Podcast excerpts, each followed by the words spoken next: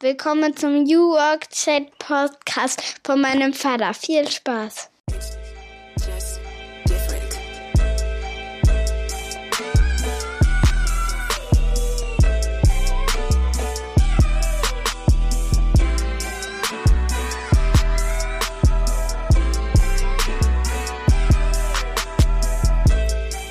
Und damit moin und schöne Grüße aus Rostock City.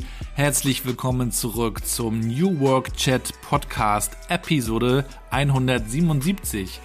Ich bin Gabriel, moderiere das Ganze seit 2018 und wir sind tatsächlich gerade mittendrin in den großen Jubiläumswochen. Dieser Podcast feiert Geburtstag und ich mache euch Geschenke. Das ist doch mal was. Es gibt also nicht nur freitags eine neue Folge, sondern aktuell auch mittwochs. Die Idee dieses Formats ist es, dass wir gemeinsam mit spannenden Gästen und Gästinnen, die ich hier einlade, die Frage stellen, wie können wir eine menschenfreundlichere Arbeitswelt gestalten. Ich bin Vater von drei Töchtern und bin das gewissermaßen auch meinen Kids schuldig. Ich glaube, wir sind es alle unseren Kindern und den nachfolgenden Generationen schuldig, dass wir da mehr rausholen, mehr draus machen und ich interessiere mich eben dafür, was heute schon passiert, welche Trends es gibt, also in Richtung Technologie, künstliche Intelligenz, Digitalisierung natürlich, aber auch in Richtung Methoden, Organisationsentwicklung, Kultur. Was können wir tun? Was funktioniert? Und da bin ich ganz froh, dass ich heute auch wieder jemanden bei mir habe, der ganz offen davon berichtet, auch nicht nur von der eigenen Arbeit, sondern eben auch von der eigenen Story. Das sind ja so die zwei Parts bei mir in jeder Podcast-Folge. Also wir wollen die Menschen kennenlernen, was motiviert die Menschen und wir wollen natürlich auch wissen, wie sie arbeiten. Heute ist der Holger Heinze bei mir. Der Holger ist Familienmensch, so wie ich, durch und durch, lebt mit Family in Hessen. Da habe ich ja auch mal gelebt. Was ich da gemacht habe, erzähle ich auch im Podcast. Und er hat aber zuvor schon sehr, sehr viel erlebt. Er ist mit ja, jungen Jahren schon in die USA, war dort an der Highschool, kam wieder, hat seine erste Company gegründet mit 17, dann später auch noch weitere Startups, hat leider auch nicht alles geklappt, hatte aber viel draus gelernt, ist dann in die Entwicklungshilfe gegangen, wiedergekommen und mittlerweile arbeitet er als Partner von O'Donovan, einer Beratung und berät und begleitet Unternehmen und Teams dabei, ja, besser und einfacher auch ein Stück weit zu funktionieren und zu performen. Und wie er das eben auch mit dem Framework Three Vital Questions tut, das erklärt er uns heute. Ich wünsche euch ganz viel Spaß dabei und wir hören uns dann am Ende nochmal wieder.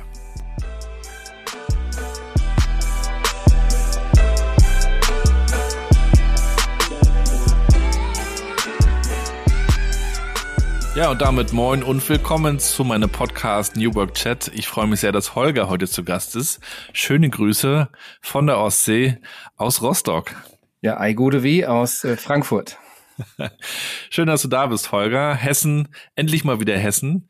Wer hier zuhört, weiß vielleicht, ich habe eine Verbindung zu Hessen. Ich habe da ja mal studiert. Ähm, ja, nicht unbedingt erfolgreich, aber ich habe da studiert an der TU in Darmstadt.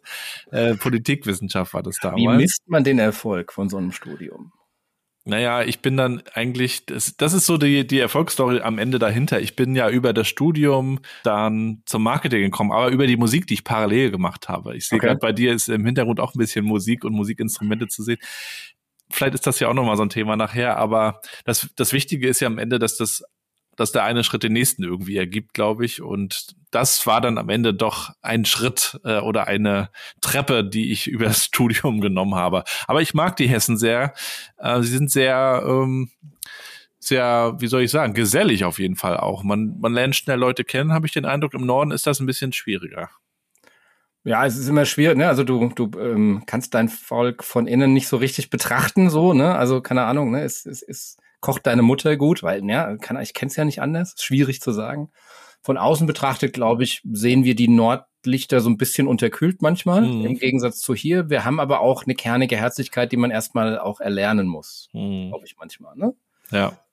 Also ich hatte neulich, ähm, habe ich in einem, in, einem, in einem Webinar über meine Kinder geredet und dann habe hab ich im Feedback-Formular jemand geschrieben, ähm, ich dürfe nicht so viel Hessisch reden. Und dann habe ich, hab ich zurückgefragt und gesagt, was damit gemeint ist. Und sagte er, du hast von deinen Kindern immer als die Drecksäcke geredet.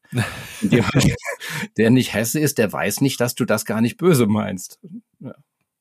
Aber ich finde das ja eigentlich total charmant, wenn Leute in ihren äh, Dialekten auch reden, ähm, solange man sie noch versteht. Ähm, ja wichtig.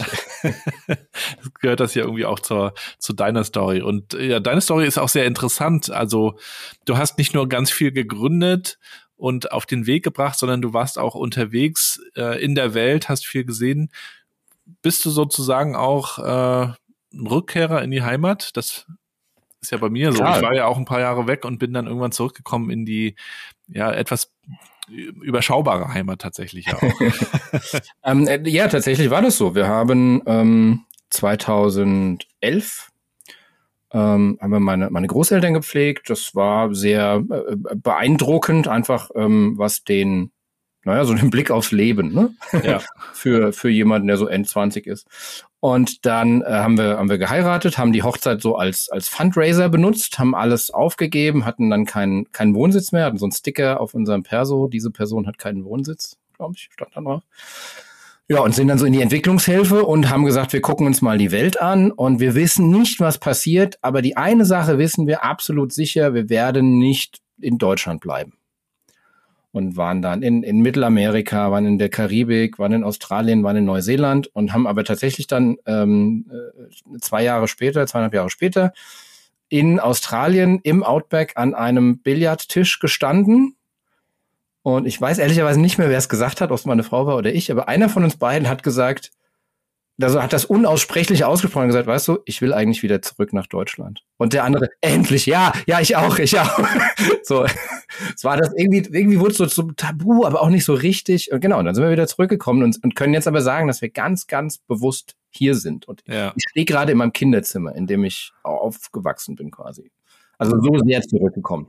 ja, es ist ja auch schön, wenn man äh, überhaupt zurückkehren kann und dadurch auch nochmal so einen Vergleich hat, vielleicht äh, Heimat, ähm, aber auch andere Möglichkeiten. Mhm. Und man sieht ja irgendwann auch, das Gras ist nicht grüner woanders, ist ist einfach nur anderes Gras. Und ja. ähm, aber vielleicht kommen wir nachher nochmal dazu. Fangen wir mal ganz vorne an wir sind ja auch beide Väter, das verbindet uns ja auch, haben wir schon im Vorgespräch festgestellt. und meine neunjährige Tochter, jetzt ist sie gerade zehn geworden. Ich muss meine, muss mich noch ein bisschen umstellen. Jetzt gerade vorgestern ist sie zehn geworden. Oh, ähm, herzlichen Glückwunsch. Danke, danke. Die unterstützt mich ja hier beim Podcast, spricht das Intro ein und ja. äh, deswegen bitte ich meine Gäste ja immer, ihr mal zu erklären, was was ihr eigentlich als Gäste und Gästinnen so macht. Was würdest du ihr sagen? Also meine kleine Tochter ähm, wird bald sieben und kam neulich um die Ecke und sagte, Papa, ich habe mir überlegt, also sie hatte Geldprobleme, sie wollte gerne, ich glaube, ein Einhorn oder sowas kaufen und ähm, und ähm, ihr Geld hat, äh, und dann hat sich überlegt, wie sie Geld verdienen kann. Sagt sie, Papa, ich habe überlegt, ich kann Geld verdienen. Sag ich, okay, womit? Naja, weißt du, manchmal werden Kinder doch so böse, dass sie dann nicht mehr wissen, was sie tun. Und ich möchte ihnen gerne beibringen, wie sie da rauskommen. Oh, wow. Und da habe ich zu ihr gesagt, cool, das ist ziemlich genau das, was ich auch beruflich mache. Also das wäre so eine Definition. Ne? Ja. Ähm, das heißt, ich komme zwar ursprünglich aus der Unternehmensberatung, aus der Informatik, Projektmanagement, Strategie und so ein Krimskrams, aber heute tatsächlich, ähm, was ich mache, ist mit Menschen zusammen zu arbeiten, um zu verstehen, welche Dinge triggern mich, was passiert, wenn ich eine emotionale Reaktion habe, warum ist es nichts Schlimmes? So in, da, wo ich unterwegs bin, viele in IT-Organisationen und so, ist das fast ein Schimpfwort. Wir müssen jetzt mal weniger emotional drüber. Völliger Quatsch, wir sind emotionale Wesen. Aber zu verstehen, wann wir emotional getriggert sind und wann wir dann in so einen Autopilot gehen und nicht mehr so richtig Herr oder Frau unserer Sinne sind, ähm, und was man dann tun kann, um eine Entscheidung, um eine bewusste Entscheidung zu um einfach souveräner zu sein, weniger gewalttätig auch zu sein, weniger Drama nennen wir das zu machen. Also das wäre eine Art, es zu erklären, wie es meine bald siebenjährige mir neulich erklärt hat. Ja, finde ich, finde ich super. Was hat dich denn eigentlich in deiner Kindheit geprägt? Boah wo steigst du denn da, wo steigst du denn da ein? Ne? Also ich, das ist eine sehr schöne offene Frage. Das ist eine krasse, das ist wirklich eine krasse Frage. Wir, wir starten ja. heute mit den einfachen Fragen. Wow, wie viel Zeit haben wir? Ja? Ähm, bist du die psychotherapeutische oder die oder die Gestalttherapie-Antwort? der Ball liegt in deiner Spielhälfte. Ja, also ich war ein Einzelkind, ich bin als Einzelkind aufgewachsen. Ähm, mich hat, ähm, das zieht sich bis heute durch bei mir, ähm, ich habe soziale Interaktionen immer eher analytisch und von außen betrachtet, als dass die mir leicht von der Hand gehen. ähm, weshalb ich auch heute immer noch sehr viel mit, mit Modellen arbeite und mit Modellen, die Verhaltensweisen erklärbar machen. Also ne, es gibt, wir müssen immer aufpassen, die Modelle, in denen wir hier unterwegs sind, das sind ja keine wissenschaftlichen Modelle, die dir sagen, so ist dein Gehirn, so ist dein Verhalten, so, ähm, sondern das sind Modelle, die Dinge erklärbar erfassbar machen und ich kann Verhalten anpassen. Das ist etwas, das hat mich schon immer interessiert. Ich wollte mit, mit 16, 17 wollte ich mal Neurologe werden zum Beispiel. Habe ich noch hier irgendwo so ein ganz liebevoll äh, ähm, zusammengebastelte Kladde. Heute heißt das Ding irgendwie, heißt es Sketchbook, glaube ich, oder so. Ich habe es Kladde genannt damals und habe hab ganz viele Sachen mitgehört. Das hat mich beeindruckt. Und dann, äh, dann hat Offspring ähm, die erste große Platte rausgebracht und, äh, und Green Day und dann war es der Punkrock. Vorher war noch ein bisschen Karl May tatsächlich. Und dann kam der Punkrock in mein Leben. Und ich habe mich damit beschäftigt, äh, also, also weiter mit Nonkonformität eigentlich beschäftigt. Ja, mittlerweile eher, eher, ähm, eher als, als, als, äh, als Kampfsportart, als bewusst betriebene. Ja, ja ich habe ja, ich komme ja aus dem Hip-Hop-Bereich, aber da war es auch immer so, dieses mh, hm, gegen den Mainstream eigentlich sein oder, mhm. oder gegen den Strom auch bewusst schwimmen wollen. Also heutzutage ist ja Hip-Hop auch total Mainstream und ähm, dominiert auch die Charts, was in den 90ern, als ich so dazu kam, undenkbar war. Und ja. wir fanden das aber auch eigentlich ganz gut, dass wir ähm, eben so ein bisschen in der Minderheit sind und das ist ja beim Punk auch so ein bisschen so, dass man äh, nicht so sein möchte wie alle, oder? Äh, ja, aber auch mit, ähm, also das skaliert und das skaliert dann auch in Absurdität. Ähm, ich weiß nicht, ob das beim, beim Hip-Hop auch so war. Ich hatte jetzt am, am äh, Samstag, haben wir Gartenparty gefeiert. Ähm, ich habe ich hab ein paar Leute eingeladen, Kerstin hat ein paar Leute eingeladen und dann kam eine Freundin von ihr und die sagte, darf ich, ihn, darf ich meinen Freund mitbringen? Und dann kam heraus, ja, der kam und der war quasi auch Punker, auch in demselben Dorf, in dem wir hier sind, was ne, nicht sehr groß ist. Aber er war in den 90ern in der anderen Punker-Sub-Sub-Sub-Clique als ich. Also, ne, wir waren weiß ich nicht, 25 Punker hier im Dorf und wir waren aber noch so unterteilt, dass wir damals eigentlich eher feindschaftlich uns gegenüber, und das war witzig, weil wir natürlich am Samstag nicht die Feindschaft aufleben lassen, sondern haben zusammen ein bisschen Musik gemacht, aber ich sag mal, dieses äh, anders sein wird dann auch irgendwann zu so einem total überhobenen, über, überdrehten ähm, Fetisch. Ja. Also mehr die Grenzen auch betonen als das Verbindende manchmal. Naja, total. Ne? Also das ist gar nicht, es geht gar nicht mehr drum, was ich bin. Es geht nur hauptsächlich drum, ich bin nicht das, was du bist. Ja. Du hast ja auch früh gegründet, ne? Mit 19 hast du schon dein mit, erstes. Mit 17 tatsächlich. Mit 17 sogar schon. Ja, so ein bisschen. Und dann auch noch viele weitere Geschichten, da kommen wir jetzt bestimmt auch nochmal gleich dazu. Wie kam es dazu? Warum? Also diese, diese Gründung mit 17, die war ziemlich einfach. Ich kam aus den USA als Austauschschüler zurück nach Deutschland, hatte, ähm, wer Austauschschüler war, weiß es vielleicht noch, ein, ein, ein glorreiches Taschengeld da drüben, also hunderte von Dollars jeden Monat, weil das irgendwie in diesem Programm festgeschrieben war. Und ich kam in Deutschland an, meine Mutter hat mich vom Flughafen abgeholt und ich sitze hinten im Auto und ähm, sag, äh, aber, aber die 200 Dollar, die kriege ich jetzt weiterhin, oder? Und meine Mutter ist eher zartherb in der Führungskultur, ähm, äh, ist dann rechts rangefahren, hat äh, am Kiosk eine Zeitung gekauft, die hieß Das Inserat, ja, die gibt's heute nicht mehr, hat mir die nach wortlos nach hinten ins Auto geschmissen und hat gesagt, such dir einen Job. So, und dann, ähm, ich hab, hatte HTML-Programmieren gelernt in den USA, was 1998 schon ziemlich cool war. Und dann habe ich auch relativ schnell Jobs gefunden und mit der ersten Rechnung, die ich ähm, die ich stellen wollte oder musste, stellten wir fest, ich bin ja Schüler, so viel Geld darf ich überhaupt nicht verdienen. Und dann ähm, haben wir aber, meine Mutter war sehr schlau, die hat dann rausgefunden, dass man seine vorzeitige Volljährigkeit beim Vormundschaftsgericht erstreiten kann. Mhm. Und das haben wir dann gemacht. Also Vormundschaftsgericht, da war so ein Rechtspfleger. Und dann habe ich einen Zettel bekommen, auf dem im Grunde genommen drauf stand, ich darf alles machen, was, was alle 18-Jährigen tun dürfen, außer äh, Autofahren und Erwachsenenfilme ausleihen. Also das stand da nicht drauf, aber das. Zwei Dinge, die man in dem Alter eigentlich schon gerne aber macht. Äh, genau. genau, so. Und dann ähm, bin ich immer alterniert zwischen, zwischen Gründung und Beratung. Hm. Ähm, ich hatte hm, vielleicht am Anfang, aber eigentlich nie so diesen, diesen wirklichen Gründerdurst. Also es gibt ja dieses, ich, ich gründe um des Gründen Willens, ne? Einfach ich Gründer sein will. Das war bei mir nie so. Aber warst du schon aber ein bisschen auch von Amerika so, von diesem Founder nee, Spirit? Nee. nee. null, null. Habe ich nicht mitgekriegt, als ich da drüben ja, war. Okay. Ich hatte aber genau das Ding, ne? Also ich habe nie gegründet, um Gründer zu sein oder so. Und, und Wir waren auch ganz oft, also ich habe dann zwar so als Mentor in den Gründer-Communities gearbeitet, aber ich bin da nie drin aufgegangen, so selbst kulturell. Nee, es war immer eine Notwendigkeit. Ich wollte einfach businessmäßig etwas tun, was es nicht gab und dann war das einfachste zu gründen. Ne? Also die erste große Gründung, die wir hatten, das war so ein, ich habe dann programmiert, dann habe ich gemerkt, ich kriege viel mehr Arbeit, als ich selber machen kann. Also wäre sinnvoll, Leute zu haben, die die Arbeit tun. Ich habe keine gefunden in Deutschland. Dann bin ich online gegangen in so Diskussionsforen und habe dann halt HTML-Programmierer, die Leute sehen das nicht, aber ich spreche das immer mit so Anführungszeichen, was eigentlich keine Programmierung ist, aber damals hieß es so, auf der ganzen Welt gefunden und dann haben wir halt so ein weltweites Netzwerk gebaut aus mit diesen Leuten, ne, so und das also da musstest du dann notwendigerweise irgendwann gründen. So, aber es war jetzt nicht, weil ich gründen wollte, sondern ich wollte halt diese Projekte machen. Mhm. Dafür brauchte ich dann ein Vehikel. Du warst ja auch mal auf einer Fuck-Up-Night, kann man bei YouTube noch sehen, in oh ja. Frankfurt und hast ja auch davon berichtet, dass du gegründet hast und hat auch viel nicht geklappt und mhm. irgendwie gab es dann auch eine Story mit deiner Mutter mit einer, mit einer Wette, die du verloren hast und dann anschließend eine Ausbildung gemacht hast. Äh, genau, ja, ja. Also ja, eigentlich, ich, ich wollte eigentlich damals Germanistik studieren, weil mich äh, Sprache immer interessiert hat. Ne? Also ich, ich haben immer ganz viele Leute gesagt, was bringt mir denn in der Schule diese Gedichtinterpretation? Äh, ich fand das immer super. Ich bin auch nach wie vor heute der Meinung, dass es total ein wertvoller Skill ist im Übrigen, äh, wenn wir Verträge zum Beispiel lesen müssen. Das ist derselbe Skill. Was hat sich der Autor dabei gedacht?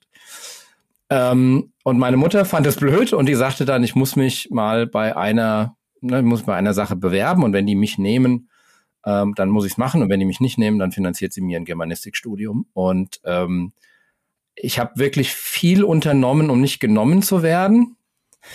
Unter anderem mit Punkklamotten aufgetaucht. Nee, nee, das nicht ganz. Ähm, ich habe ich hab zum Beispiel damals Glatze getragen und dann hat mir jemand gesagt, du kannst dich mit Glatze nicht bewerben. Und dann habe ich äh, dem Fotografen irgendwie Geld zugesteckt und dann hat er mir in Photoshop Haare gemalt. und das sah aber aus wie so bei so einer Playmobil-Figur. so ein Helm. Ja, richtig, ne? Und ich habe, das war auf den Bewerbungsunterlagen. Und dann kam überraschenderweise zurück, ja, wir möchten Sie weiter kennenlernen, äh, füllen Sie mal diesen Online-Fragebogen aus. Den habe ich ja morgens um zwei, als ich völlig betrunken aus einer Karaoke-Bar nach Hause kam, ausgefüllt und wusste dann auch nicht mehr, was ich reingeschrieben hatte. Aber dann haben die mich genommen und dann, nee, dann musste ich zum Assessment Center. Das Assessment Center war genau vier Wochen nach dem anderen und da war wieder Karaoke äh, am Vortag. Also bin ich mit, also ich war nicht so richtig, fr früher sind wir so zur Musterung gegangen. Vielleicht war das das, ne? So, ähm, also ich war nicht mehr so ganz frisch, als ich da hingekommen bin, aber, aber sie haben mich halt genommen. Ne? Hm den äh, Fuck-Up-Talk, den können wir auch nochmal verlinken. Ähm, darauf Bezug nehmen, würde ich dich gerne mal fragen, was würdest du vielleicht auch jungen Leuten empfehlen, die heute gründen oder gründen wollen? Ähm, welchen Fehler sollte man nicht machen? Also der Fuck-Up-Talk, das ist ja eine recht dichte Fehlerliste. Da gibt es ja einige, einige, die wir gemacht haben. Ähm, also die erste Aussage ist machen. Ja? Ähm, die zweite Aussage ist nicht so viel theoretisieren. Ne? Also viel äh, Gründungsenergie und so weiter geht verloren, weil man sich dann aber im Keller einschließt und an der Idee feilt, an der Idee feilt und Angst hat, rauszugehen und sie zu testen. Ne? Und da muss sie perfekt sein. Irgendwie, das ist alles Blödsinn. Also sie wird nie perfekt sein.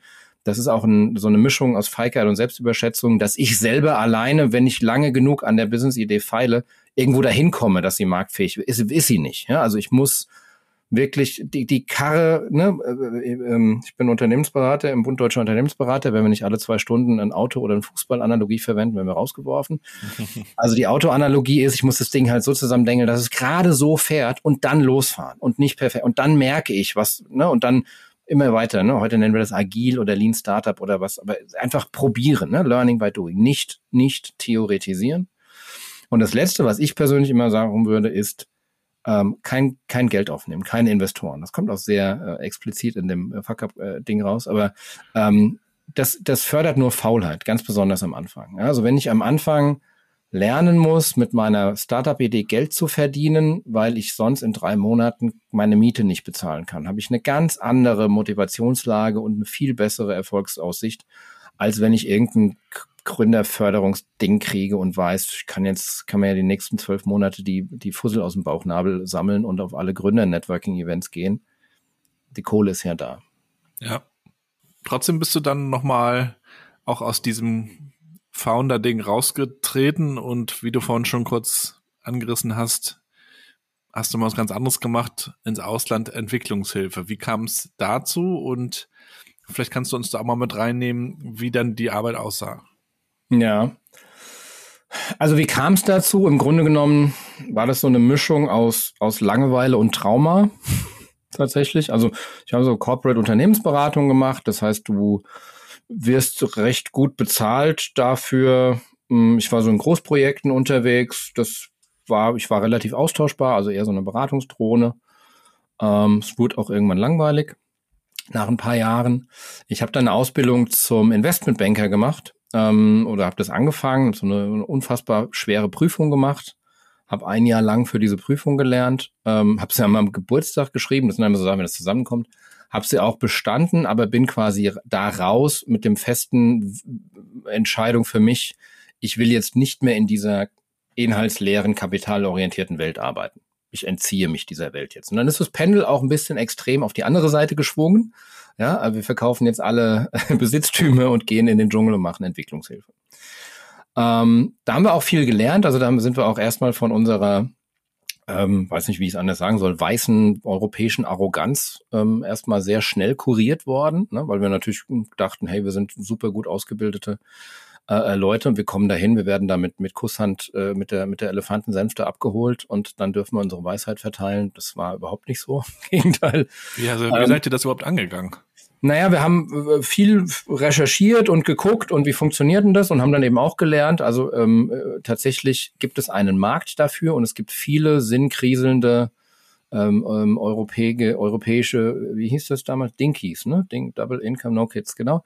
Ähm, äh, äh, Typen, die da das machen und du musst Geld bezahlen tatsächlich. Da haben wir uns Organisationen angeguckt und das funktioniert im Grunde genommen wie Austausch. Ne? Also mein Austauschprogramm in die USA als Schüler war ungefähr so. Mhm. Ähm, also war dann ein, immerhin also ein Non-Profit-Unternehmen, aber es ist ein Unternehmen. Wir haben eins aus, aus, ähm, aus Schottland. Dann sind wir nach Edinburgh, haben, haben so eine Grundlagenschulung bekommen für, wie man mit den Projekten arbeiten, wie das geht.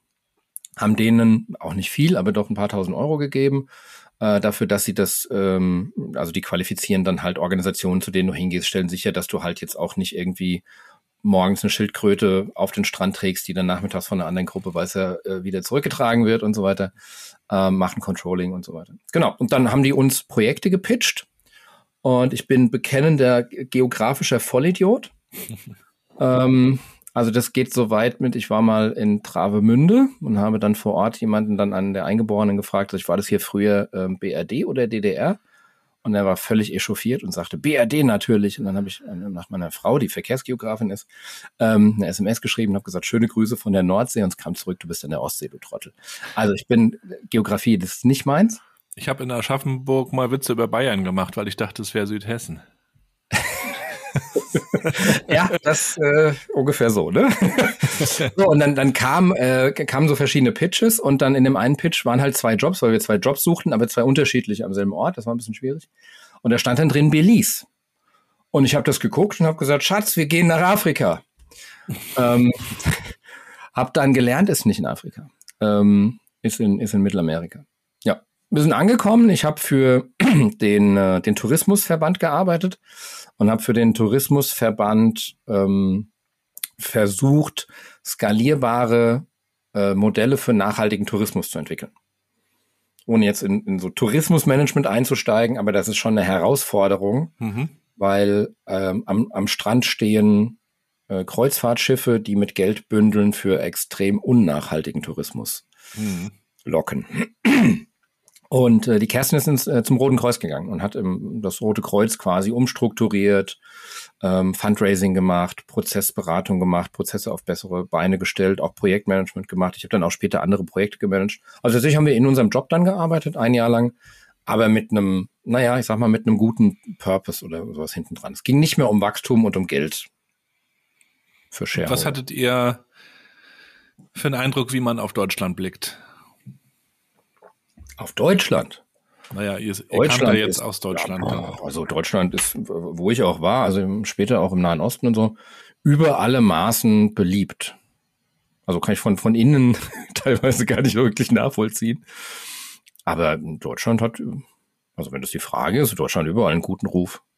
War das eine zeitlich begrenzte Geschichte, die ihr euch da vorgenommen hattet? Genau, erstmal für ein halbes Jahr, wurde dann verlängert nochmal um ein halbes Jahr. Du musst immer gucken, also dann kommst du so in die, in die, in die Details von diesen, ähm, von diesen Entwicklungshilfegeschichten. Wenn du über längere Zeit jetzt dort wärst, dann musst du dich immer fragen, ob du nicht jemandem vor Ort auch den Job wegnimmst. Und das willst du nicht. Ne? Also deswegen müssen aus meiner Sicht die Sachen begrenzt sein, so tatsächlich eher so Beratungsaufträge, die irgendwann fertig sind. Ähm, und für uns war das ja auch eine, also wir hatten eine Zeit lang auch überlegt, ob wir es dann for life machen quasi, ne? Dann, dann mhm. wechselst du irgendwann zu einer GIZ oder sowas und dann ist es dann äh, dann dann for life Ding. Äh, das haben wir nicht gemacht, weil äh, wir uns gegen öffentliche Verwaltung mit all seinen Charakteristika entschieden haben. Ähm, deswegen war es zeitlich begrenzt, ein Jahr genau. Und über Purpose wird ja auch gerade viel gesprochen und diskutiert. Purpose von Unternehmen und Organisationen, mhm. Purpose von einem selbst. Was will man tun? Was ist Arbeit heutzutage? Die jüngeren Leute, die sich darüber vielleicht noch manchmal viel mehr Gedanken machen, weil sie das auch einfach können. Was hast du über Sinn und Purpose von Arbeit gelernt? Vielleicht auch in der Zeit? Also ich bin großer Fan und Freund davon. Ich arbeite da sehr viel mit. Ich habe gerade heute Morgen haben wir ähm, eine Abteilung quasi strukturiert und statt jetzt hinzugehen und zu sagen, okay, wir müssen jetzt hier die ganzen Prozesse, das war so der Uhr, wir müssen alle Prozesse aufmalen, die diese Abteilung tut, sind wir hingegangen und haben Rollen definiert und haben den Rollen einen Purpose gegeben. Und haben gesagt, und wer auch immer die Rolle kriegt, muss diesen Purpose bedienen. Und ähm, dann läuft das. Ne? Also das ist schon, ich finde, so können Menschen miteinander arbeiten, so können wir uns strukturieren. Natürlich ist das ein, ein Trend und wie viele Trends wird das missbraucht und wird auch, wird auch veroberflächlisiert. Das ist kein Wort. Das ist hessisch. So. ähm, oberflächliche, busy, oberflächisiert. ähm, und dann, dann wird's halt irgendwann absurd. Ne? Also ich habe auch auf der einen Seite hat dieses Purpose-Ding äh, immer so ein bisschen das Geschmäckle, das müssen so esoterische Dinge sein. Ne? Das sehe ich gar nicht. Also manchmal ist das so. Ne? Also mein persönlicher Lebenspurpose für mich ist, geht so in so eine Richtung, dass ich sage, es hat was damit zu tun, Potenziale von Menschen freizusetzen oder mit, mit Menschen zu arbeiten, damit sie ihre Ziele erreichen. Ne? Also mein Purpose ist es nicht, eine Million, bevor ich 50 bin oder sowas, Vielleicht hat jemand anderes das, ne? Ob das ein Purpose oder ein Ziel ist, kann man drüber diskutieren.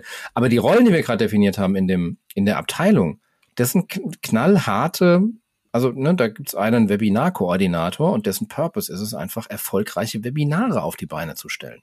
Also ein Purpose muss nicht immer Schildkröten retten sein. Kann das sein, aber weißt du, was ich meine? Ja. Also der Purpose ist diese, ist, ist einfach diese Ergebnisklarheit. Also ja. ich definiere das, was ich tue, ich richte es immer an einem Ergebnis aus.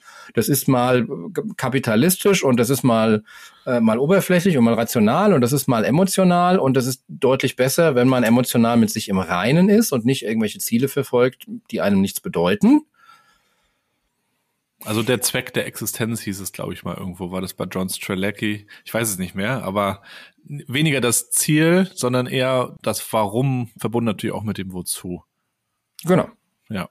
Und was mich natürlich auch noch interessiert, das hast du mal in einem TEDx-Talk erzählt, ähm, das, das Thema Mut und auch Ängste, was natürlich auch mal mit Abenteuern und neuen Schritten verbunden ist, auch ins Ausland. Mhm. Da stand ja dann nochmal das Thema Afghanistan später an ähm, mhm. bei dir. Und da hast du ja auch in dem Talk, den wir auch gerne nochmal verlinken, auch drüber gesprochen, dass dass es einerseits natürlich Mut bedarf, auch ins Ungewisse zu gehen, du aber auf der anderen Seite auch jemand bist, der schon viel mit Angst auch zu tun hatte. Mhm. Und in dem Talk sprichst du ja auch darüber, wie man eigentlich auch die, diese großen Ängste, die, die jeder ja irgendwo in, in verschiedenen Themen vielleicht auch hat, anders anzugehen und vielleicht auch ein Stück weit zu dekonstruieren. Mhm. Vielleicht kannst du uns davon auch mal ein bisschen berichten, von dieser Afghanistan-Erfahrung verbunden auch mit dem Thema Ängste. Mut wird ja heute auch immer so glorifiziert. Natürlich ist das immer wichtig, war es ja auch schon immer. Ne, aber so diese Future Skills, da ist Mut immer ganz weit vorne, dann kommt noch Neugier und dann müssen wir das einfach machen und fertig. Aber so einfach ist es ja leider nicht. ja, eben. Genau, also ich kann jedem empfehlen, der die Chance dazu hat, ähm, mal so einen TED-Talk zu machen und nicht mal wegen dem Talk, also das ist dann irgendwie cool, wenn du da oben bist und so, aber der Prozess ist standardisiert. Ne? Also man mhm. kriegt dann so einen so einen, so einen Coach und der dreht einen mit seinem Thema durch den Wolf, bis der, bis der Talk steht. Und das war wirklich, wirklich cool. Ne?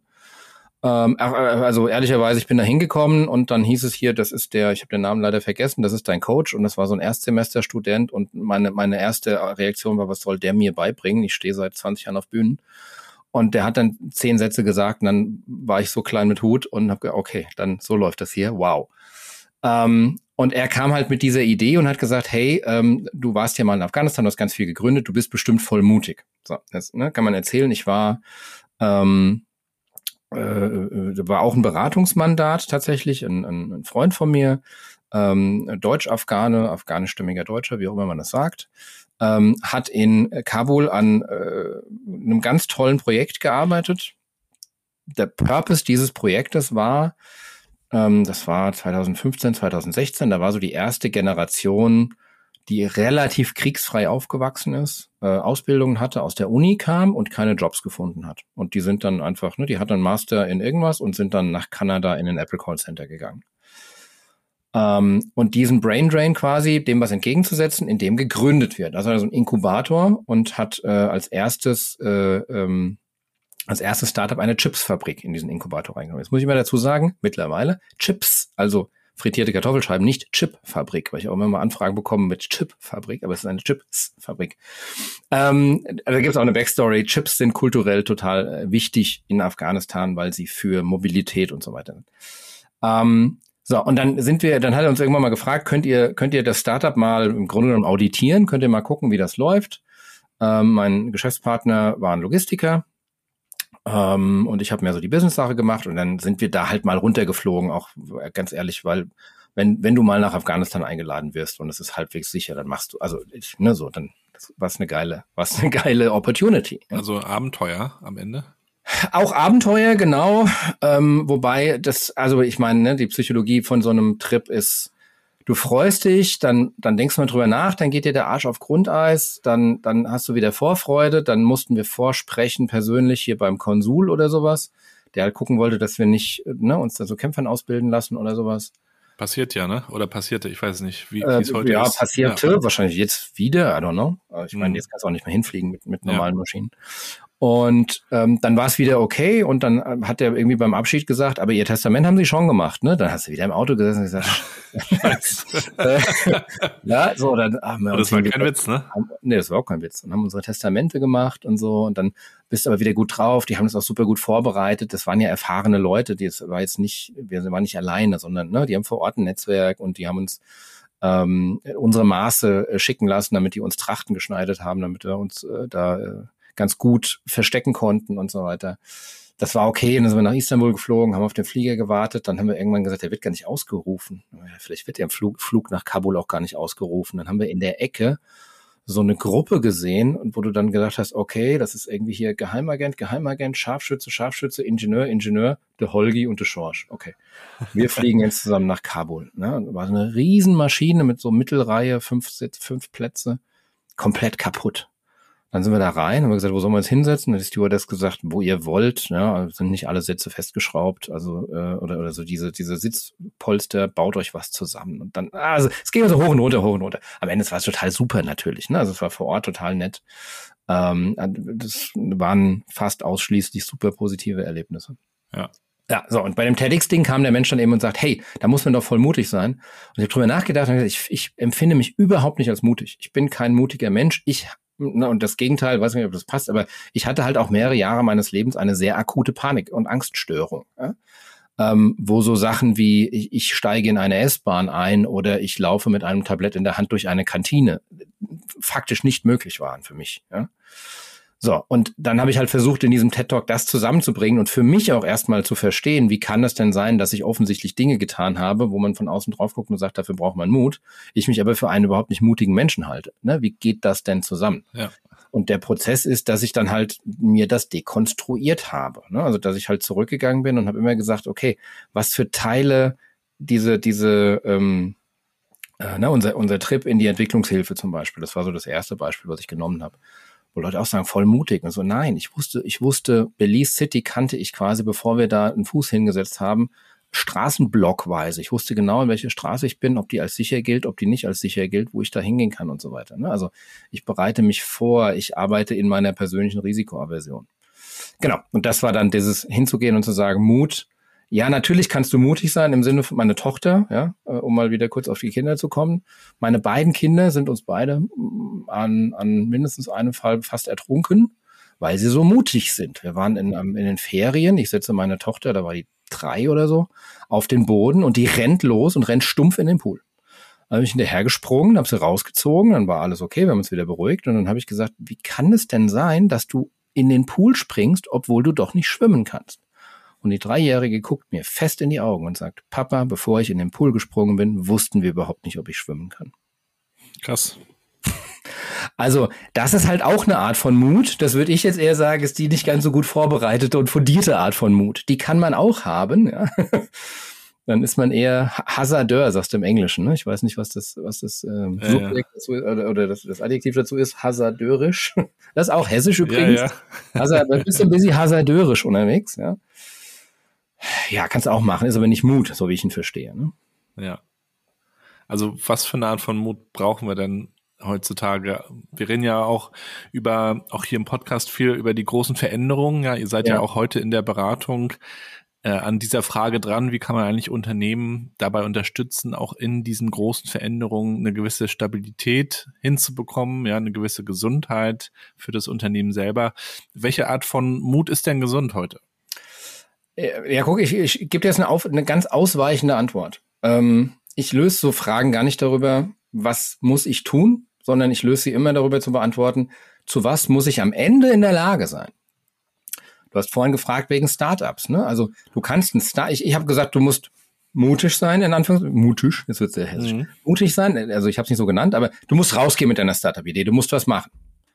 Es gibt Leute, die sind einfach so mutig und machen das. Es gibt Leute, die müssen vorher sich zehn andere Ideen angucken und, und sagen, es gibt Leute, es gibt diesen wunderschönen, diese, dieses Zitat, ich vergesse mal von wem es ist, wo jemand sagt, wenn dir dein erstes Release deines Produkts im Nachhinein nicht mega peinlich ist, warst du zu langsam. Ich habe ganz viele Leute mit dem Spruch durch die Tür gekriegt. Manche brauchen also diese Art von Inspiration. Ich weiß es nicht, was du brauchst. Am Ende zählt das, zählt nicht, welche Art von Mut du hast, weil du brauchst die Art von Mut, die du brauchst. Ne? Bei mir ist es eine sehr, sehr, sehr analytische und eine sehr gut vorbereitete. Aber was zählt am Ende, wo alles wieder zusammenkommt, ist, du musst in der Lage sein, mit dem Produkt durch die Tür zu kommen. Du musst in der Lage sein, wenn du dir das, wenn das deine Wünsche Ergebnis ist, dein Purpose für diese Zeit, ich will Entwicklungshilfe, ich will mal nach Afghanistan, dann musst du dich in die Lage versetzen, das alles hinzukriegen. Und du musst herausfinden, welche Art von Mut und, und welche Art von Vorbereitung und so weiter dich dazu in die Lage versetzt. Also man begibt sich ins Ungewisse. Und wir würden aber natürlich gerne mal alles kontrollieren. Wir würden schon genau wissen, wie die Resonanz dann ist und würden dann auch gern hören, dass das Produkt ganz cool ist und nur noch so Kleinigkeiten irgendwie gedreht werden müssen. Aber wir müssen eigentlich raus, uns was trauen, ohne zu wissen, wie es am Ende ausgeht. Ne? Ja, und wir, wir lieben als Menschen, das ist total normal, weil das macht die, macht die Welt beherrschbar. Wir lieben vorgefertigte Lösungen. Ja, also ähm, wenn du nimm Diäten, ne? Also da geht jemand hin und und und, und gibt hunderte von Diäten. Ne? Also da gibt hast du das Keto und dann hast du äh, hier Low Carb und dann hast du äh, äh Punkte zählen, Weight Watchers die sich teilweise diametral widersprechen. Ne? Ich glaube, bei Weight Watchers kannst du viel Kartoffeln essen, bis du umfällst und bei Low Carb halt natürlich gerade nicht. Beide funktionieren in einem statistisch relevanten äh, äh, Anteil von Menschen, die es tun. Ähm, am Ende geht es eigentlich darum zu sagen, was ist denn das Ergebnis, wo ich hin will? Ich brauche eine Fitness, ich will, ähm, will irgendwas erreichen. Ne? Jetzt kann man sagen, das Ziel ist Gewicht reduzieren, äh, Purpose was anderes, was dahinter ist.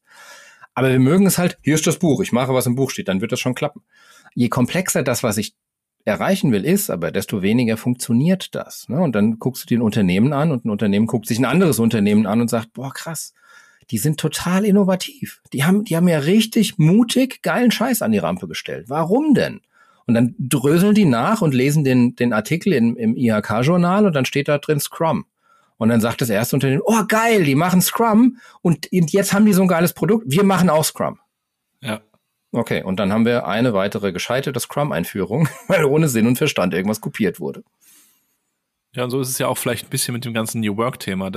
Es gibt halt Berater auch, die sagen, äh, das ist jetzt notwendig, das ist jetzt New Work, das braucht ihr jetzt, so funktioniert's.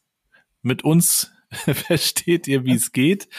Und dann könnt ihr einfach hinterherlaufen und dann setzen wir das halt gemeinsam um. Und dann klappt das nicht. Ähm, und dann fragt man sich, warum? Und dann ist halt dieses blöde New Work irgendwie schuld. Und dann machen wir doch am liebsten wieder das Alte. Ne? Ja. Das ist, also, ne, das ist wie diese Diät-Zauberpillen-Versprecher teilweise. Ne? Ähm, wobei ich ja auch mal sagen würde, da gibt's jetzt, ich meine, ich bin ja Berater, ne? Und, und ich beobachte halt auch, es gibt wenige, die gibt's, aber es gibt wenige, die sich da P.T. Barnum-mäßig hinstellen und sagen, ich habe die New Work Zauberpille, laufen Sie mit mir, dann wird das alles gut. Das ist, so doof sind noch die meisten Leute ehrlicherweise nicht. Ähm, ganz oft hast du eigentlich eher den, den tragischen Fall, dass du als Berater das gar nicht willst, aber du wirst so gehört. Weißt du, was ich meine? Ja. Du gehst hin und sagst, hey, lass uns mal differenziert über eure Situation sprechen. Ne? Was braucht ihr? Welche Art von Produkten habt ihr? Was habt ihr für Prozesse? Dann gucken wir mal. Könnt ihr, macht ein Office-Tag für euch Sinn oder nicht? Ne? Gehen ja. wir, gehen wir hin, gehen wir in irgendwas Hybrides? Müssen wir eure Meetingräume in Hybrid umbauen oder ist Hybrid eigentlich eher scheiße? Ähm, müssen wir euer Großraumbüro umfliegen oder was? Und die gehen dann hin und sagen, der hat das und das und das gesagt und dann wird es gut. Dann werfen sie dich wieder raus und du stehst draußen als Berater und denkst, oh je. Ja.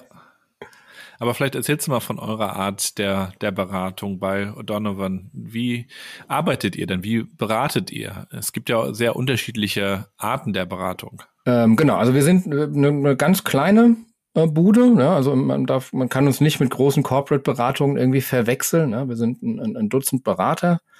Ähm, die den, die den Job auch einfach sehr gerne machen. Wir kommen historisch gesehen aus der Kundenzentrierung. Ne? Also das ist so die DNA des Unternehmens äh, ist 99 gegründet worden, also jetzt lange auch bevor ich dazu gekommen bin, ähm, und hat sich immer darum gedreht, ähm, also zwei Sachen eigentlich. Das eine ist Kundenzentrierung, wie können wir Kunden glücklich machen und verstehen, was die Kunden von Unternehmen wollen, weil der Purpose eines Unternehmens ist es, den Kunden glücklich zu machen.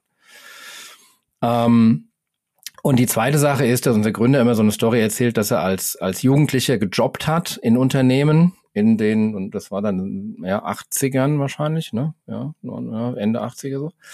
Ähm, und ihm aufgefallen ist, dass die Leute in den Unternehmen alle so Dienst nach Vorschrift, alle ziemlich miesepetrig, nicht gut und ne, so unterwegs waren, weil das Leben fand woanders statt, in Vereinen, im Privaten und so weiter. Und er sich seitdem gefragt hat, wie müsste denn eigentlich ein Arbeitsplatz aussehen, wo du, ne, also wo du nicht so diesen, der, graue, äh, desaturierte, das scheint keine Sonne Arbeitsplatz, und dann gehst du raus und dann geht die Sonne auf. Damit das nicht so ist, weil eigentlich verbringen wir doch viel zu viel Zeit am Arbeitsplatz für sowas. Ähm, ich bin dazu gekommen, ähm, knapp vor der Pandemie tatsächlich, Ende 2019, Anfang 2020. Vorher war ich mal Kunde mit einem meiner gescheiterten Startups bei O'Donovan.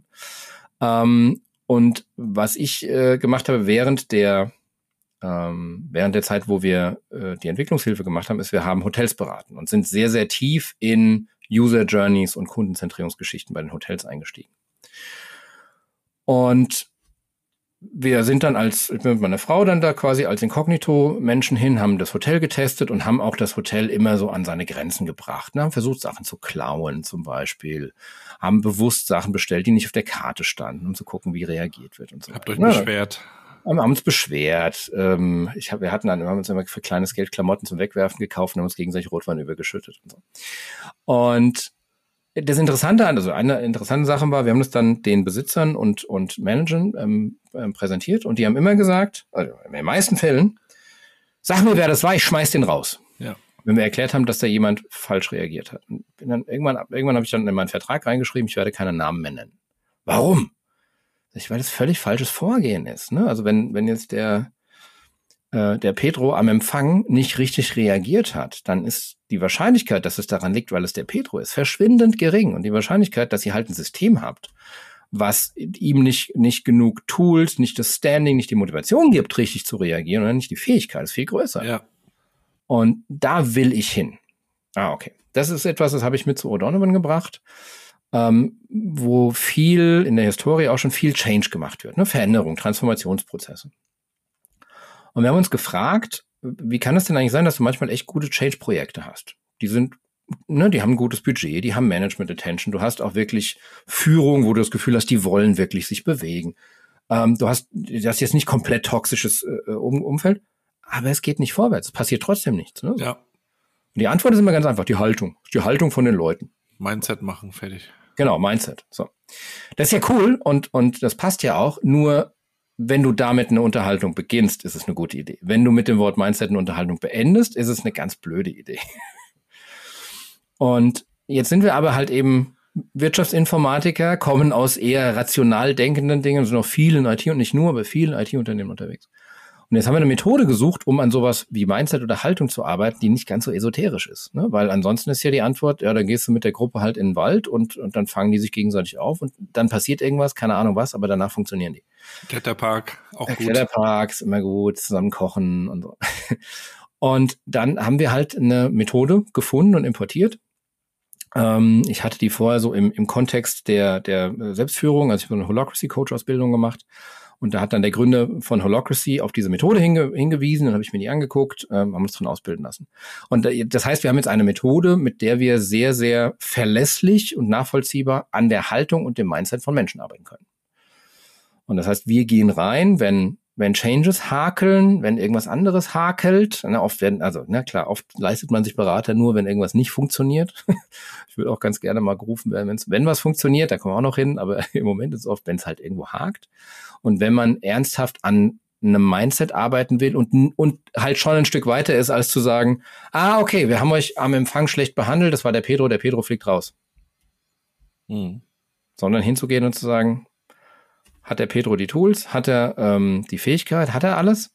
Ja, dann ist es irgendwo ein Mindset, ein Haltungsding. Und auch das nehmen wir ihm nicht übel und, und wir diagnostizieren nicht, der Pedro ist charakterlich kaputt. Also die wenigsten Menschen sind das und die, die es sind, die nimmt er bitte alle raus. Ähm, sondern da muss sich was in der Haltung ändern. Und da, da greift die Methode. Und wie heißt die Methode und wie könntest du uns die erklären im Kurzen? Ähm, die Methode heißt Three Vital Questions. 3VQ ist kurz. Ähm, drei wesentliche Fragen. Die baut auf auf äh, der Erkenntnis, ähm, hm, Byrne hat Spiele der Erwachsenen geschrieben in den 50ern, Transaktionsanalyse. Manche haben das Wort, haben das Buch schon mal gehört. Ne? Da wird einfach gesagt, wenn wir uns als Menschen begegnen, dann gehen wir in Transaktionen und da passieren Muster. Einer seiner Schüler hat da draußen ein archetypisches Modell entwickelt, nämlich das Drama-Dreieck. Es gibt auch noch einige, die das kennen. Das im Grunde genommen sagt, wenn wir in einer Konfliktsituation, in einer schwierigen Situation sind, dann gibt es drei Rollen. Es gibt äh, Rolle des Opfers, Rolle des Schurken oder des Täters, des Bösen und die Rolle des Retters. Wobei Schurke, das Böse und der Retter, das können auch Dinge sein. Ne? Also mhm. das, das kann auch eine Naturkatastrophe, eine Flasche Rotwein sein. Das Opfer ist immer ein Mensch.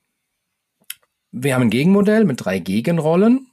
Gegenrolle zum Opfer ist die Gestalter- oder Gestalterinnenrolle, wo man eben hingeht und sagt, ich bin nicht der Außenwelt ausgeliefert. Ne, ich habe jetzt den Pedro genommen, ich mache das mal weiter. Ich bin jetzt nicht diesem diesem äh, krakelnden Arschlochkunden da ausgeliefert, sondern ich kann was gestalten. Ich habe ein Ergebnis und mein Ergebnis ist, ich will, dass der uns eine positive TripAdvisor Geschichte schreibt oder was und ich, ich gestalte jetzt in dem Raum. Ich bin nicht mehr, fühle mich nicht mehr als Opfer. Ne? Gegenrolle zum Schurken ist eine Herausfordererrolle, Gegenrolle zur Retterrolle ist eine Coachrolle. Und damit arbeiten wir, also es geht alles darauf zurück zu verstehen, na genau, äh, ähm, ne, die drei wesentlichen Fragen. Frage eins: wo liegt mein Fokus? Der, die Grundlage ist hinzugehen und zu sagen, wenn wir uns als Opfer fühlen, dann reagieren wir mit, mit dramatischen Sachen, wir schlagen zurück, wir sind beleidigt oder sowas. Das machen wir aber nicht, weil wir charakterlich irgendwo einen Knacks haben, sondern weil unser Hirn so verdrahtet ist. Ne? Kahnemann, System 1, System 2 Denken, schnelles Denken, langsames Denken. Wenn ich bedroht werde, gehe ich in schnelles Denken, in Überleben, limbisches System übernimmt. So, also das, das trainieren wir einfach zu bemerken, der Gabriel kommt ins Meeting. Ich weiß schon, der Gabriel ist immer super kritisch, was mein Projekt angeht. Wahrscheinlich bin ich jetzt schon in der Opferrolle, weil der mich einfach neurologisch schon so getriggert hat. Das zu bemerken und hinzugehen, das will ich nicht. Das will ich nicht, sondern ich will mir eine bewusste Entscheidung treffen. Also Frage eins: wo liegt mein Fokus? Auf ein Problem, auf der Bedrohung oder auf dem, was ich eigentlich will, auf dem Ergebnis? Frage zwei: wie trete ich in Beziehung? Die ganz, ganz Kurzversion ist, in welcher Rolle bin ich gerade? Bin ich gerade in dieser Opferrolle? Bin ich vielleicht gerade in der Retterrolle? Ne? Also meine Kinder, ich sage zum Kind, zieh die Jacke an, 21, 20, okay, komm, dann ziehst du die halt an. Ne? Also klassische Retterrolle. Ich krieg jetzt gerade Punkte irgendwie, ähm, aber ich bin ziemlich übergriffig und vor allen Dingen habe ich gerade verhindert, dass mein Kind lernt, die Jacke anzuziehen. Ziemlich blöd. Ganz viele Retter in Organisationen, die überfordert sind, die kurz vom Burnout sind, die andere Leute die Arbeit machen, als Helfer und als Held daherkommen, aber eigentlich Lernen und Entwicklung dadurch verhindern. Ja, und dann gibt's noch die verurteilende Schurkenrolle ähm, in der kann ich mich natürlich auch wiederfinden, gerade als Manager. Ne? Management klassischerweise Schurke, Retter, Schurke, Retter, Schurke, Retter, Opfer, Opfer. Ähm, und die dritte Frage ist, welche Maßnahmen ergreife ich? Da gibt es dann so ein Modell, das uns erklärt, wie kann ich jetzt da reingestalten, wie kann ich damit jetzt was anfangen? Ne? Weil ich bin ja von der Natur programmiert, in schnelle Antworten zu gehen und in schnelle Reaktionen. Da will ich ja nicht hin. Ich will ja kreativ irgendwas gestalten. Wie komme ich denn da jetzt hin? Da muss ich auch an äh, ein Buch denken, was ich mal gelesen habe von Gary Kasparov, dem russischen, ich glaube, Schachweltmeister war er sogar. Mhm. Und der berichtet eigentlich von der Analogie des Schachspielens auch auf alltägliche Situationen, wo man sich dann eigentlich immer fragt, reagiere ich nur auf das, was man gegenüber mir da so äh, vorgibt, oder denke ich selber, was ist mein Ziel? Ne? Welche Schritte will ich tun, um was am Ende zu erreichen? Und ich muss auch noch mal an äh, dieses Mission Statement von Nike denken. Da gibt's ja einen Punkt, die sagen ja, we are always on offense. Da mhm. habe ich auch schon viel drüber nachgedacht. Das geht auch so ein bisschen in diese Richtung. Also sich zu fragen, was will man eigentlich erreichen und reagiert man nur oder agiert man mehr? Und das genau. zu reflektieren, da unterstützt ihr quasi dabei. Also, also das ist absolut im Kern. Ne? Also diese ja. problemorientierte Haltung ist eine reaktive Haltung. Ja. Ich sitze da und ich versuche zu überleben. Ne? Also ja, natürlich ja. ist ganz wenig von dem, was wir erleben, wirklich bedrohlich. Also mhm. lebensbedrohlich, ne? Aber die Frage ist halt, ich hatte neulich, ne, du magst ja äh, ähm, hier, ich hatte einen grandiosen Triumph. Es, es, funktioniert nicht immer alles, ne? So, also, aber hin und wieder funktioniert mal was. Ähm, ich war mit meiner Tochter im Schwimmbad. Ja. Und wir haben einfach gesagt, wir zwei gehen schwimmen, weil sie wollte ihr äh, Seepferdchen üben für Seepferdchen, was sie gestern bestanden hat übrigens. Schön. Ja, total stolz. Ähm, so, und dann sind wir ins Schwimmbad und es war halt so, wir haben schon irgendwie eine halbe Stunde gebraucht, um vom Auto überhaupt in die Umkleide zu kommen. Weil die Kleine wollte da gucken und hier gucken und da gucken und so. Und ich habe angefangen, dass ich gemerkt habe, ich habe reagiert auf das, was sie tut und zwar auch nicht positiv. Ne? Ich wurde irgendwann einfach ärgerlich. Mir hat es genervt, es ging nicht vorwärts und dann waren wir in der Umkleide, es ging nicht vorwärts und so. Und irgendwann hat es aber bei mir Klick gemacht und ich gesagt, was will ich denn eigentlich? Warum bin ich denn hier?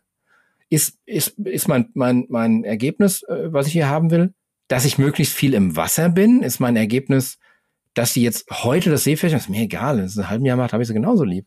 Warum bin ich denn eigentlich hier? Ja. Und dann ist mir klar geworden, ich bin hier, um einfach vier Stunden Spaß mit meiner Tochter zu haben. Und wenn ich von den vier Stunden eine Stunde in der Umkleide mit ihr rumalbe und eine Stunde in der Dusche und dann sind wir zehn Minuten im Wasser und dann gehen wir eine Stunde Pommes essen, dann ist es ein guter Tag. Und dann ist total dieses, ich reagiere auf diese ganzen, ah, jetzt hast du schon wieder rum, äh, äh schon wieder rumgetrönt und so weiter, ist komplett von mir abgefallen. Ja. Ja, und das ist so ein Beispiel für mich, wo dann das, das Drama weggeht.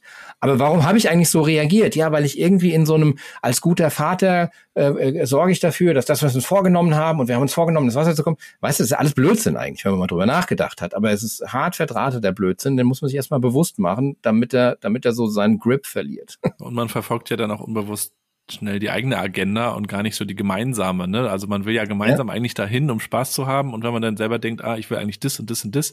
Ich kenne das auch, wenn wir mit den Kindern unterwegs sind, auch im Familienurlaub gerade wieder. ne? Da will man irgendwo hin, will was sehen und dann kommt es dazu nicht aus tausend Gründen. Ja. Dann äh, ist man schnell frustriert, aber eigentlich äh, kann man sich den Ärger auch sparen manchmal. Ne? Bei all dem, was du schon gemacht hast, äh, ich bin natürlich auch gespannt, was du noch so vorhast. Hast du noch mal so, so, so ein ganz verrücktes Ziel vielleicht oder, oder hast du überhaupt sowas wie eine Bucketlist oder sagst du, nee, ich habe jetzt genug, ich bin jetzt in Hessen und jetzt ist ein bisschen mehr Ruhe und weniger Abenteuer? Also eine Bucketlist habe ich tatsächlich nicht. Ich habe noch nie drüber nachgedacht, ob ich eine brauche oder warum ich keine was, habe. Wenn du eine hättest, hättest du schon ein bisschen was abgehakt. ja, aber also selbst ich habe also auch keine, keine gehabt, auf der Kabul stand oder sowas, weißt du? Ich habe jetzt keine, wo ich sage, ich muss noch mal nach Erbil oder hm. nicht so, nicht so wirklich. Ich bin im Moment total in meinem mm, Ikigai, ne? Also dieses, ja. dieses äh, Ding. Das ist cool. Also ich beschäftige mich 80, 90 Prozent mit, mit 3VQ, trainiere Leute, coache Leute damit. Ähm, das macht mir einen Riesenspaß. Ähm, wir machen viel Content damit. Mein, meine Ziele im Moment haben alle damit zu tun, der Welt von dieser Methode zu bringen. Der Welt heißt vor allen Dingen in Deutschland. In den USA ist es schon relativ verbreitet, aber hier kennt es kaum jemand. Ähm, Verlinken wir auch gerne nochmal, weil du ja. gerade sagst, ihr schreibt dazu auch. Also wer sich interessiert, schaut da gerne mal rein.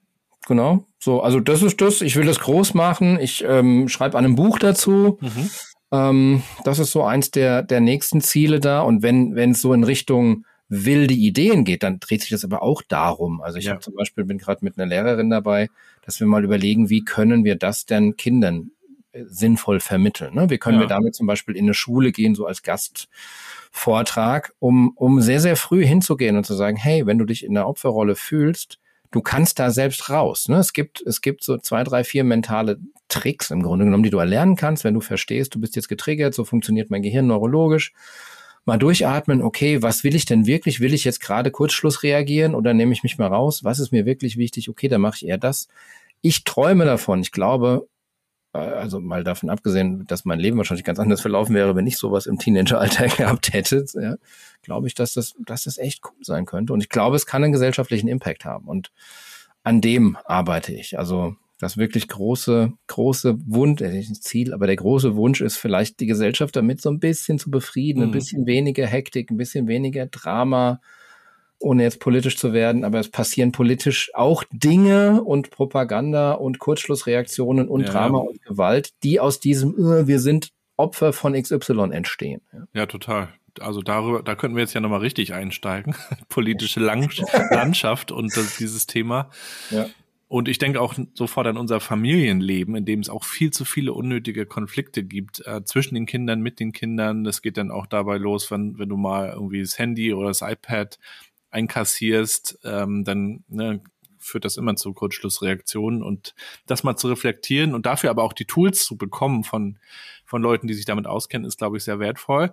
Vielen, vielen Dank, dass du uns heute da so mitgenommen hast in deine Reise und aber auch die, die Arbeit, die ihr macht. Vielleicht kannst du abschließend auch noch ein Buch mit uns teilen, das dich selbst beeindruckt hat, wo du viel daraus mitgenommen hast. Gut, dann werde ich an der Stelle ein einziges Buch und das heißt Three Vital Questions. David Emerald, das ist das Buch, auf das das zurückgeht. Ähm, als ich das erste Mal davon gehört habe, ähm, ich kann es nicht anders sagen, ich stand in einem Raum, ich habe laut Scheiße gerufen, weil ich mich so drin wiedergefunden habe. Ähm, ich habe das Buch, weiß ich nicht, zigmal gelesen seitdem. Ähm, es gibt auch ein ganz tolles Audiobook. Mhm. Und es ist halt so ein, ich sag mal, so ein amerikanisches Businessbuch, das als Roman verkleidet wurde. Das heißt, es liest sich unheimlich ein. Es ist die Story von einem Manager, First-Line-Manager in einer Versicherung, glaube ich, der abends da sitzt und der Hausmeister kommt vorbei und sagt, wann bist du noch hier? Und er sagt, ah, mein Mitarbeiter hat wieder Mist gebaut, ich muss den Mist auslöffeln, deswegen komme ich nicht zu Hause zu meiner Familie, nach Hause zu meiner Familie. Und der Hausmeister sagt, du, ich hab da was für dich. Wir treffen uns einfach morgen Abend wieder, bringen eine halbe Stunde Zeit mit, ich erzähle dir mal was. Also ein wunderschönes Buch, es liest sich total leicht und ähm, bisher gibt es auf Englisch. Ja. Ähm, du übersetzt es gerade. Ja, ich schreibe ein eigenes was, aber die Inhalte drin hat, was aber mehr auf den, auf den deutschen Markt auch passt. Ja, genau, spannend. aber das, das würde ich empfehlen. Ähm, wenn man ein deutsches Buch lesen will, dann ein uraltes Buch, dann, äh, also gibt es eine deutsche Übersetzung, Zen in der Kunst, ein Motorrad zu warten. Mhm. Ähm, kennst du das? Nee. Ähm, Piersig heißt der gute Mensch, der, der Autor. Ist ein Kultbuch, ja, 70er, 80er. Mhm. Da kamen diese ganzen Zen in der Kunst des Bogenschießens und so weiter. Mhm. Und das ist tatsächlich ein philosophisches Buch, ähm, was anhand von zwei Motorrädern Weltsichten miteinander kontrastiert. Okay. Und die eine Weltsicht ist eine sehr, das mappt auch total auf diese Methode, ähm, ist eine sehr hm, man nimmt immer alles als, als Ganzes wahr und wenn ein Stückchen nicht perfekt ist, dann ist es kaputt. Während die andere Weltsicht etwas wieder Richtung DIY, ich gucke mir das an ist. Ne? Und die eine Weltsicht, also da gibt es zwei Motorradfahrer im Grunde genommen. Beim einen Motorradfahrer geht von seinem extrem teuren Motorrad der Spiegel kaputt und er sagt, im Grunde genommen das Motorrad ist kaputt, ich brauche ein neues Motorrad. Während der andere sich sogar die, die, die Hydrostößel in seinem Motor irgendwie selbst gedreht hat an der Drehbank. Und die, die beiden fahren zusammen Motorrad und reiben sich. Klingt auch interessant. Tun wir auf also, jeden Fall auch rein. Ne, lang vor seiner Zeit, über 30 Jahre alt. Ähm, aber gerade wenn wir so in unserer heutigen Konsum mhm. Situation sind und jetzt und jetzt kommt der Bogen zu ganz vom Anfang, ne? Du aus der Hip Hop, ich äh, aus der aus der Punkrock Szene, die beide diesen DIY Charakter haben. Ja, eigentlich ne? schon. Wir machen es, wir machen es selbst im, im bauen es selbst auf. Wir machen uns nicht abhängig davon, dass so eine große Plattenfirma kommt und uns rettet und uns aufbaut, sondern wir sorgen selbst dafür. Wir machen Mixtapes und geben die raus. Da ist halt auch eine philosophische Grundhaltung drunter. Und mhm. das ist dann wieder genau in diesem Dramadreieck findet es sich. Ich sitze als Opfer da und sage, ich habe doch gute Musik, mir steht es zu, dass ich entdeckt werde. Die Lutscher sind auf MTV. Kannst ja mal verlinken, was MTV war für die Zuhörer. ähm, die sind auf MTV, das habe ich viel mehr verdient, während die Gegenrolle der Gestalter als hingeht und sagt, okay, was kann ich denn machen, um mein Ergebnis zu erreichen?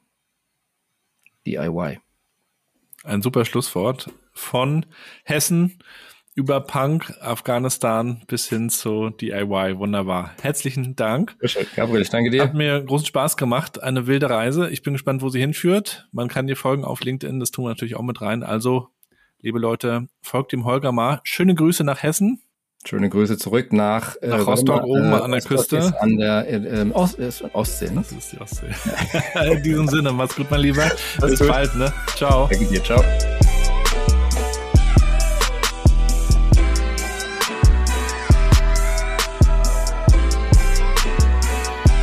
Damit sind wir schon am Ende der heutigen Folge 177 mit Holger Heinze von O'Donovan. Folgt ihm mal. Ich packe euch LinkedIn natürlich in die Shownotes. Auch nochmal die Webseite von Holger von O'Donovan und auch nochmal alles zum Framework Three Vital Questions. Wenn ihr mögt, dann besucht auch gerne mal meine LinkedIn-Page Connected mit mir. Dann kann ich euch noch mal eine Website empfehlen. Da gibt's auch noch mal alle News und Infos zu mir als Speaker. Ich teile also die wichtigsten Learnings aus fünf Jahren New Work Chat Podcast in einer Keynote. Und die könnt ihr natürlich gerne anfragen. Ich komme zu euch auf eure Veranstaltungen vor Ort oder auch online möglich. Kein Problem. Da würde ich mich freuen. Und wenn ihr diesen Podcast unterstützen wollt, dann tut das doch bitte. Bewertet ihn bei Apple Podcasts und Spotify zum Beispiel mit ein paar Sternen. Schreibt eine Rezension, teilt die Folgen. Ich danke euch für die Unterstützung und für das Feedback. Da könnt ihr mir auch gerne jederzeit eine schreiben, eine E-Mail oder auch eine Nachricht auf LinkedIn. Vielen Dank fürs Zuhören. Wir hören uns am Freitag wieder. Dann geht's in die nächste Folge 178. Bleibt gesund und bleibt connected.